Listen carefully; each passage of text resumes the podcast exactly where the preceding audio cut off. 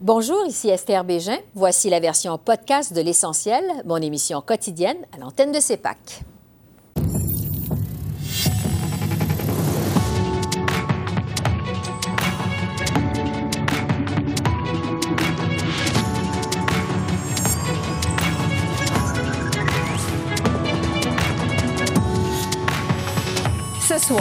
Le chef conservateur Pierre Poilièvre exige un nouveau budget cet été. On fait le point avec nos journalistes. Feu de forêt sur la côte nord. Les Inuits de Pessamit ont tendu la main aux habitants de Manutenam. La sénatrice Michelle Audette nous raconte son expérience. Et un comité du Sénat réclame des changements majeurs à la stratégie nationale de prévention du suicide. Je reçois le sénateur indépendant Patrick Brazo.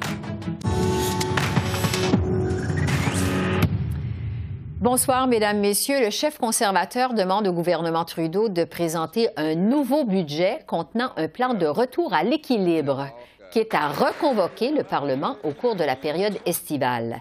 Pierre Poilievre dit craindre une grave crise financière à la suite de la nouvelle hausse du taux directeur de la Banque du Canada plus tôt cette semaine. Il reproche aux libéraux de continuer à alimenter l'inflation avec leurs dépenses. Hier, j'ai prononcé un discours de quatre heures afin d'empêcher le déficit, le, budget inflationniste et déficitaire de Justin Trudeau qui menace la sécurité économique des Canadiens. Aujourd'hui, je lui dis, Monsieur Trudeau, retirez votre budget. Annulez vos vacances d'été. Euh, mettre le Parlement au travail pendant l'été pour réécrire le budget, un budget qui éliminera les déficits afin de réduire l'inflation et les taux d'intérêt. Je parle de cette nouvelle tactique des conservateurs avec nos journalistes qui sont avec moi en studio, Joël Denis, Altia et Catherine. Bonsoir à vous trois. Bonsoir. Bonsoir. Bon, Joël Denis, je commence avec vous. Euh, Pierre Poilievre qui veut un budget cet été, qu'est-ce qu'il espère accomplir avec ça? Je pense qu'il voulait simplement maintenir la pression sur le gouvernement Trudeau et aussi alerter la population canadienne comme quoi le, budget qui a été déposé au mois de mars est inadéquat. Il va contribuer à maintenir les pressions euh, inflationnistes. Donc, mm-hmm. pour M. Trudeau, euh, pour M. Poilier, pardon, c'est un peu son cheval de bataille depuis un certain temps. Euh, le budget, pour lui, est une, une, mauvaise, un mauvais remède pour l'économie canadienne. Et donc, c'est une tactique, mais est-ce que ça va être entendu? Je pense qu'il a perdu son, son, sa bataille sur cette question. Il, il s'en remet maintenant au Sénat pour bloquer le budget. Je ne crois pas que ça va fonctionner. Altia, est-ce que vous pensez que c'est une tactique payante? OK, mais moi, je le vois d'une manière un peu plus différente que le donner. De un, c'est un jeu parce qu'il n'y a aucune manière que euh, M. Poiliev voulait même arrêter le passage du budget. Il est sorti avec cette annonce qu'il allait faire de l'obstruction dans la Chambre des communes pendant des heures de temps pour arrêter le budget. Mais il a fait cette annonce-là une fois que le gouvernement avait déjà annoncé qu'il allait avoir seulement cinq heures de débat sur le budget. Alors, il n'y avait vraiment rien que M. Poiliev pouvait faire dans la Chambre des communes sauf prendre tout le temps de parole de son côté, en fait, de ses propres députés, puis mm-hmm. parler. Alors, c'est un jeu qui nous annonce, qui nous fait de nous faire croire qu'il va faire toutes les pressions possibles pour arrêter le passage du budget. Mais c'est pas vrai. Euh, dans, le budget, dans son discours hier soir, il n'a même pas parlé du budget. Il a parlé euh, de, de l'inflation, il a parlé des taux d'intérêt, il a parlé de la dette des ménages du Canada, il a parlé d'une crise qui s'en vient à l'horizon, il a parlé de Justin Trudeau, puis il a parlé des voyages, mais il n'a pas vraiment attaqué le budget. Alors, juste pour dire, c'était plutôt une tactique de communication. Il veut se faire connaître auprès des Canadiens. En fait, je pense que son discours il était pas mal bon. Il y avait des parties mm-hmm. qui étaient... Euh, un peu exagéré. Euh, il y avait quelques mensonges, mais en fait, c'était un bon budget pour se présenter, mais ça n'avait rien. Excuse-moi, c'était un bon discours pour se présenter, mais ça n'avait rien, pas rapport du tout au passage du budget des libéraux. Catherine? Euh, mon Dieu, moi, je, trouve que même chose, on, savait déjà que le débat allait être écourté, donc c'était un peu un, spectacle, selon moi. Euh, c'est sûr que, bon, en même temps, il reste deux semaines seulement. Euh, le Sénat va, va, commencer à se pencher là-dessus la semaine prochaine officiellement, parce que ça vient de passer à la Chambre des communes. Alors vraiment, je trouve que écoutez, là, c'est bon, c'est un spectacle. C'est une minorité des, sénateurs qui sont conservateurs. Je ne sais pas qu'est-ce qu'ils vont arriver à faire pour essayer de, euh, de tenter de faire de, l'obstruction, mais vraiment, mm-hmm. je, ne pense pas que ça va fonctionner. Et puis, ce, nouveau budget dont Pierre Poilievre a parlé, j'ai pas trop compris là, pourquoi euh, il, amenait ça aujourd'hui. Ouais, vous attendez, vous attendez pas à rentrer de vacances au cours de l'été pour ce nouveau budget. Bon, parlons euh, des feux de forêt parce que vraiment, c'est historique au Québec et ça a monopolisé la semaine à Ottawa. Euh, et on s'y attendait, ça ravive le débat sur les changements climatiques. Joël Denis, jusqu'à quel point ça place les conservateurs justement sur la défensive, sur la sellette, que ce dossier des changements climatiques? Beaucoup, beaucoup. Et d'ailleurs, les libéraux en ont profité justement pour mettre euh, en relief l'absence de politique environnementale du Parti conservateur tout au long de la semaine. Euh, le ministre de l'Environnement, Stephen Guilbeault, l'a relevé, euh, a même souligné que le smog euh, dans la capitale nationale, la qualité de l'air était pire qu'au Mexique, Mexico City, qu'à Jakarta, qu'à Calcutta. Donc, il a vraiment réussi, je pense, à marquer des points. et donc, c'était la semaine, je pense, des partis verts, des mm-hmm. partis d'hiver cette semaine. Euh, le Parti vert, oui, parce que c'est évidemment c'est sa, principale force, l'environnement, mais le NPD et le Bloc québécois, et d'une certaine manière le Parti libéral, parce qu'il y a quand même une certaine euh, politique environnementale, mais le Parti conservateur était nulle part. D'ailleurs, on ne peut parler des feux de forêt, à l'exception de dire qu'il était content d'avoir reçu un briefing du ministre de la Sécurité publique, Bill Blair, mais autrement de ça, il y a eu peu de commentaires euh, qui permettaient au Parti conservateur d'avancer sur la question de l'environnement. Ben, j'ai appris hier soir en écoutant le débat de Pierre Poilievre qu'il croit dans les changements climatiques. Il a dit ça, autour de 23 heures. Parce qu'il n'avait pas, il avait pas répondu durant euh, les débats à la Chambre des communes durant la période des questions.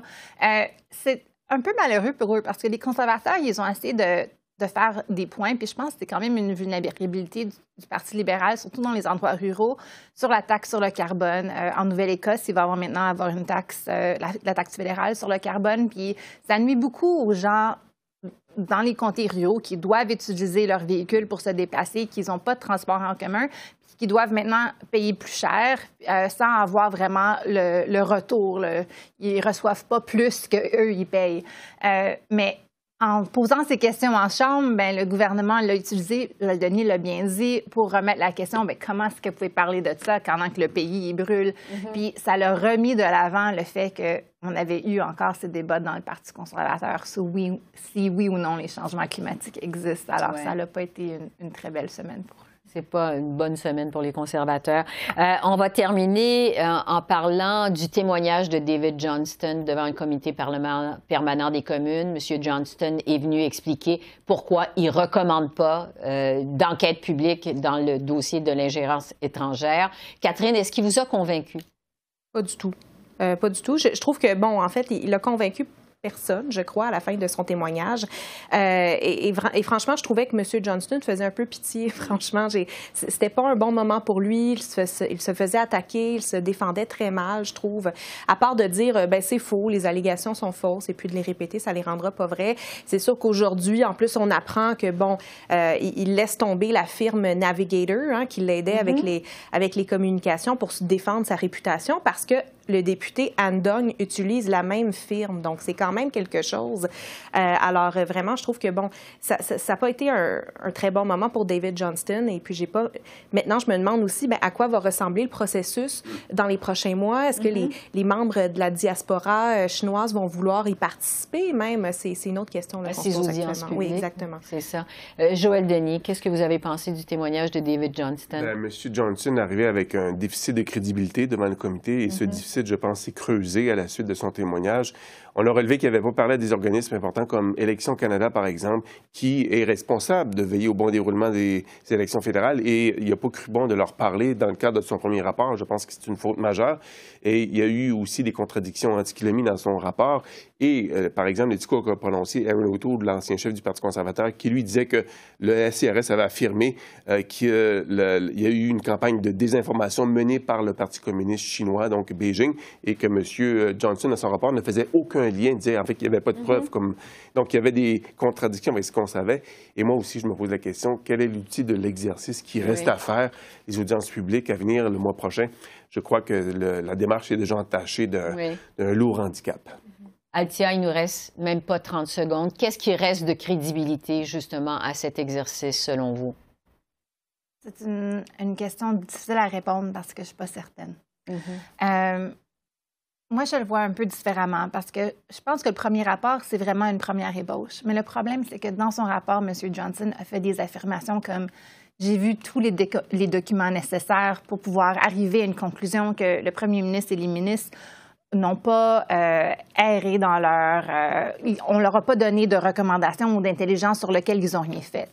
Puis là, c'est très clair. Lui-même, il, avoue qu'il n'a pas vu toute l'information. Mais mm-hmm. comment il a pu écrire qu'il avait vu... C'est écrit noir sur blanc, j'ai vu toute l'information que, que j'avais à voir. Mais comment est-ce qu'on peut lui faire confiance? Mais la plus grosse, la plus grosse question, c'est mm-hmm. une grande majorité des députés dans la Chambre des communes a dit à M. Johnson, on n'a plus confiance dans vous, vous devriez quitter. Puis l'ancien gouverneur général refuse de le faire. Ça, je trouve ça épouvantable. Puis c'est tellement, c'est comme hors de caractère avec euh, mm-hmm. tout le parcours de M. Johnson. C'est, en fait, c'est très triste. Il dit qu'il va rester envers et contre tous, finalement. Euh. Joël Denis, Altia et Catherine, merci beaucoup. Merci. Merci. Merci à vous. Et pour revenir sur les feux de forêt, on le sait, ils sont historiques au Québec et continuent d'ailleurs de faire des ravages. Plus de 130 incendies sont toujours en activité dans la province et la situation dans le nord du Québec et en Abitibi inquiète toujours les autorités. Plus de 12 000 personnes sont évacuées à l'heure où on se parle. Le premier ministre François Legault a fait le point cet après-midi. Concernant les pertes d'IEM pour compenser les pertes des individus, euh, euh, les gens euh, de la sécurité publique ont, fait, euh, ont fini leur travail. Donc, je devrais être capable, d'ici demain, de faire un conseil des ministres spécial pour pouvoir, dès demain, annoncer les perdièmes qui vont être donnés aux gens qui sont évacués. Mais je veux rassurer tout le monde, on va compenser l'équivalent de ce que ça vous a coûté de plus.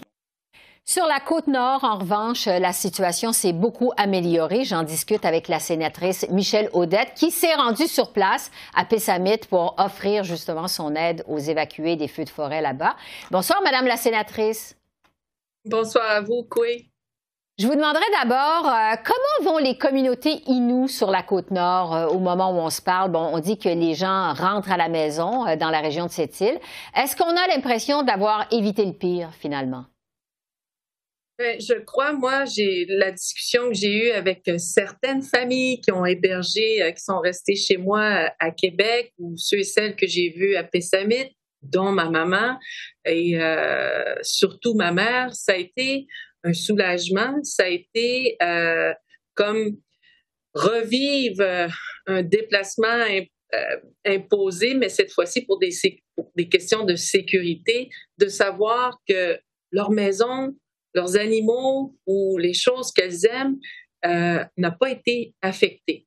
Il y a des réactions, par contre, par rapport au territoire et des endroits où c'est sacré pour euh, ma communauté et euh, dont la pourvoirie qu'on avait. Alors, ça va être de, de, se donner une chance et de dire, ben, ça va être l'opportunité de reconstruire à notre couleur et à notre façon qu'on est comme peuple et nous. Ouais. Donc, votre mère également a été affectée par ces feux de forêt? Oui, puis c'est surtout, bon, je vais dire ça avec un petit peu de humour inou. Ma mère est encore à la génération des cellulaires qu'on plie et déplie. Alors, très difficile de texter, donc c'est impossible. Moi, je paniquais à partir d'Ottawa et ensuite Québec. Et euh, je décide de prendre la route, mais euh, il y a le mocassin Telegram pour nous, c'est le Facebook. C'est comme ça que j'ai retrouvé ma mère qu'on m'a dit à telle place en sécurité. Et quand je suis arrivée à Pessamit, elle a réalisé comment, en peu de temps, nous sommes résilients, on est accueillants et tout le monde a enveloppé les milliers de personnes et à Pessamit, 500 familles, 500 individus qui sont arrivés dans la communauté et trois repas par jour, des activités, des messes, des rencontres spirituelles euh, et sacrées. Donc, tout était pensé pour faire comme si on était encore à Maliotenam. Et ça, pour moi, j'ai vu comme on est fort comme peuple. Donc, une belle solidarité. En 1991, Michel Audette, euh, on sait que ces gens de Pessiamite avaient, été, avaient dû être évacués vers leurs frères de cette île. À l'époque, bon, les feux de forêt, on se rappelle, avaient détruit près de 2000 km de forêt. Vraiment, c'était immense. C'est donc un peu l'inverse qui se produit là aujourd'hui. Et oui, j'avais oublié tout ça parce que je suis dans le moment présent et les cuisinières, les gens avec lesquels j'ai donné plein d'amour et d'énergie, où elles m'ont, bon, c'était réciproque, elles m'ont dit, tu sais, là, vous nous l'avez fait, là, tellement bien et grandiose quand on est arrivé. Je dis, ben oui, ça fait longtemps. Alors, toutes sortes de, conversations se faisaient en disant, ils ont bien fait, donc on, on redonne. Et ça, pour moi, j'avais comme fait d'un tournoi de hockey, ça, on redonne pas. Il hein? faut qu'on reparte avec le trophée. Mais dans ce cas-ci, il y a eu beaucoup, beaucoup de, de, de, solidarité puis de dire voici, c'est à notre tour de prendre soin de vous. Ouais. Est-ce qu'on s'attend à des dommages à long terme sur le territoire ancestral Innu à cause des feux de forêt? Quand je dis à long terme, des impacts euh, plus, euh, plus, plus éloignés dans le temps. Bien, certainement, certainement, mais là, ça, c'est vraiment moi de façon personnelle. Euh, euh, je, je, suis convaincue que celles qui ramassent les bleuets vont dire, bon, dans une couple d'années, c'est le paradis du bleuet toujours en ayant eu un moment donné de grande tristesse parce que le caribou, euh, le petit gibier et tout l'environnement naturel là, qui est notre pharmacie et notre frigidaire est affecté. Donc, on va se réadapter avec un peu plus de feuillus, peut-être plus d'orignaux que de caribou, mais les, les ramasseuses de bleuets, là, je, je, les vois déjà en train de dire c'est mon prochain euh, espace où je vais aller éventuellement. Mais reste que c'est, c'est ça fait mal. Oui, mais on, est résilient.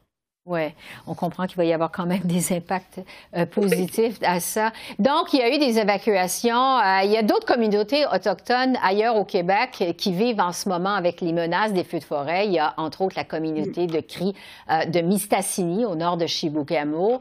le chef, en fait, s'en remet à l'ordre, remet en question, je devrais dire, l'ordre d'évacuer, euh, malgré la demande du premier ministre François Legault. En fait, le chef dit que c'est à lui de prendre la décision, à lui d'évaluer le risque. Euh, il dit que c'est pas le premier ministre qui, dirige sa communauté. Euh, jusqu'à quel point c'est difficile pour les communautés autochtones d'évacuer leur milieu de vie quand on sait combien ces communautés sont attachées à leur territoire ancestral? Ben, imaginez-vous qu'on vous enlève de force. Je suis sûre que c'est le même sentiment, mais on va rajouter cette fois-ci le sentiment intergénérationnel et multigénérationnel des traumatismes des pensionnats. Et euh, toute la question autour là, de la protection de la jeunesse, la DPJ, où on arrache sans consentement et vite, tasse-toi, puis on t'amène là-bas et c'est moi qui décide Donc ça, c'est gravé dans notre mémoire euh, émotionnelle et euh, intellectuelle.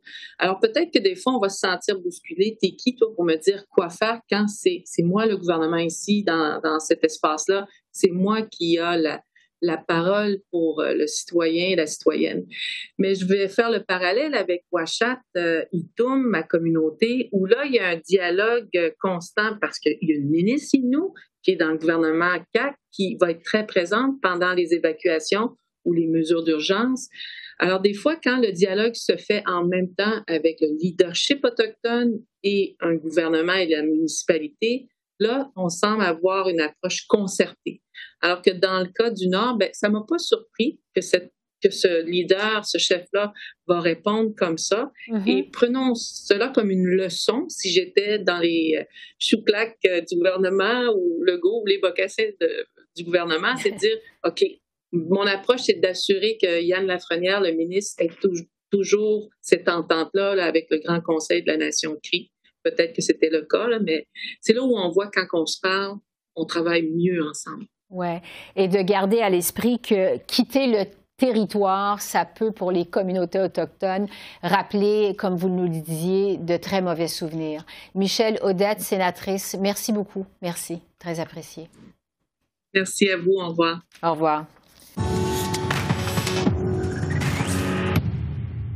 Ottawa va dévoiler cet automne une mise à jour de son cadre national de prévention du suicide. Les sénateurs qui sont membres du Comité des affaires sociales réclament des changements importants afin de réduire le taux de suicide et améliorer aussi le plan des libéraux. Alors, j'en discute avec le sénateur indépendant Patrick Brazo, qui est avec moi en studio.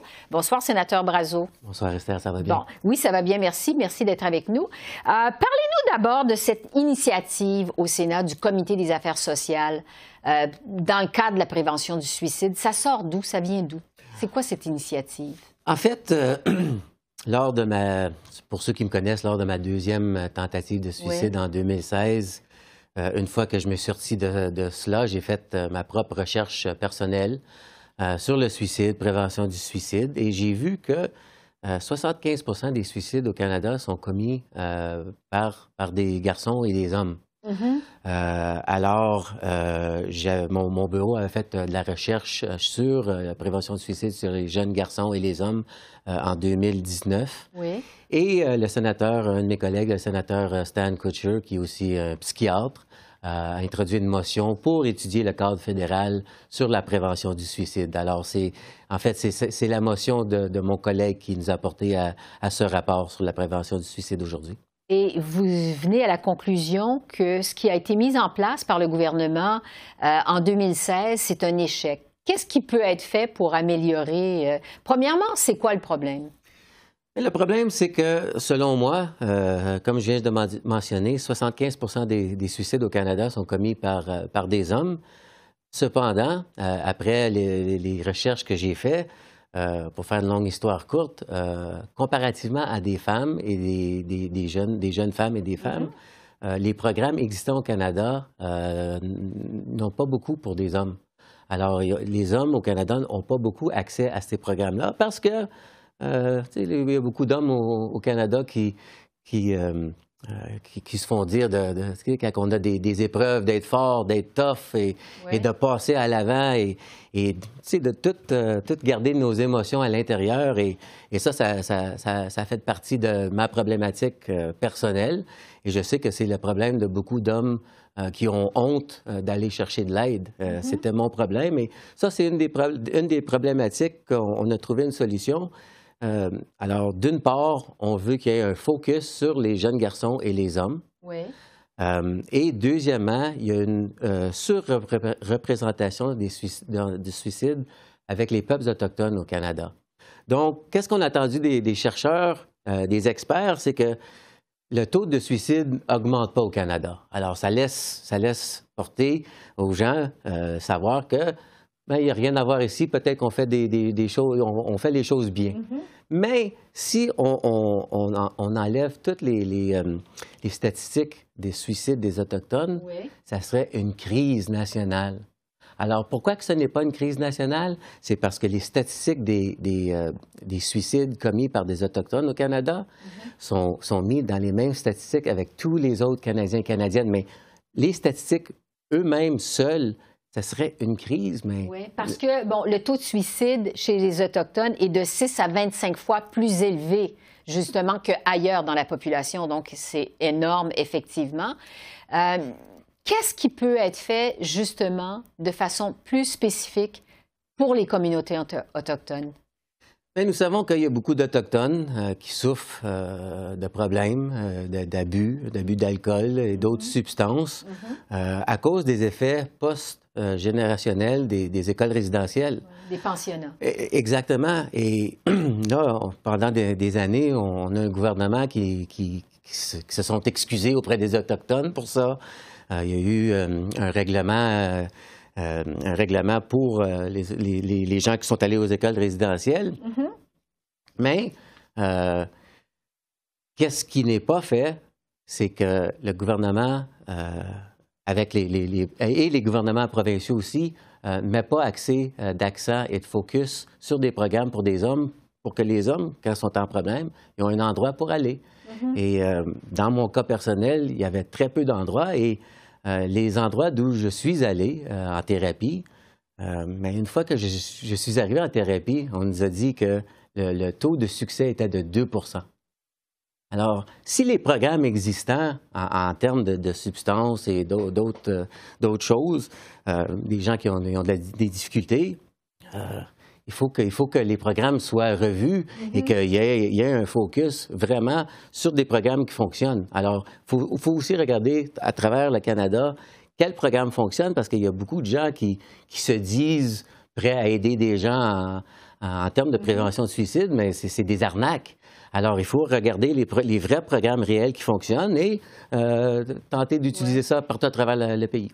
Parce que vous, on vous a dit dès le départ, lorsque vous êtes entré en thérapie après une tentative de suicide, de tous les gens qui suivent cette thérapie, il y a 2% ça va marcher pour 2% de, tout, le groupe. C'est ça, finalement, qu'on vous a dit dès le départ. Exactement. Et ça, c'était des thérapies, euh, que ce soit de, jeux, de, substances, de, euh, problèmes de, santé mentale, de mm-hmm. problèmes de euh, des, idéations euh, suicidaires.